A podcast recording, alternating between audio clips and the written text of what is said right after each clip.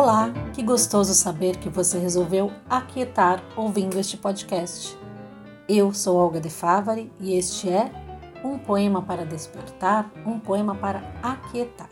E hoje, atendendo a pedidos, lerei a última parte do poema O Guardador de Rebanhos. Na semana passada, eu li a primeira parte do poema que tem 49 textos. Foi escrito por Alberto Caieiro, um dos heterônimos de Fernando Pessoa.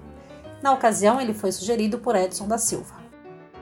Mas as ouvintes Soninha Varosa e Lucianinha Machita me escreveram dizendo que adoram a última parte deste poema. Então, leio para elas agora e também para vocês todos.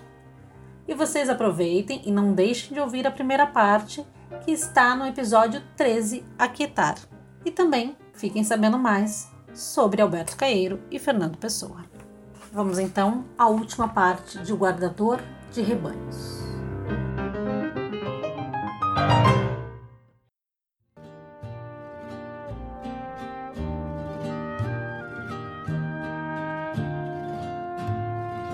Meto-me para dentro e fecho a janela. Trazem o candeeiro e dão as boas noites. E a minha voz contente dá as boas noites. Oxalá a minha vida seja sempre isto: o dia cheio de sol ou suave de chuva, ou tempestuoso como se acabasse o mundo, a tarde suave e os ranchos que passam, fitados com interesse da janela.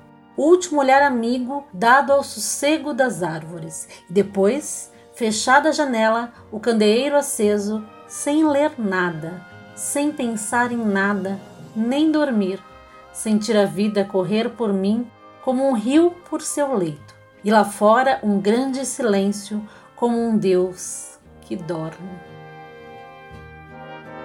Aquiete-se com este poema.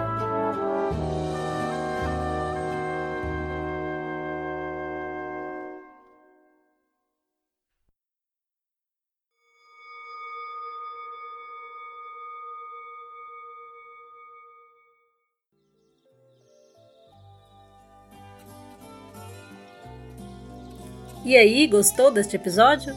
Então compartilha com os amigos, com a família ou com seus amores. Todos precisamos de um pouco mais de poesia, né?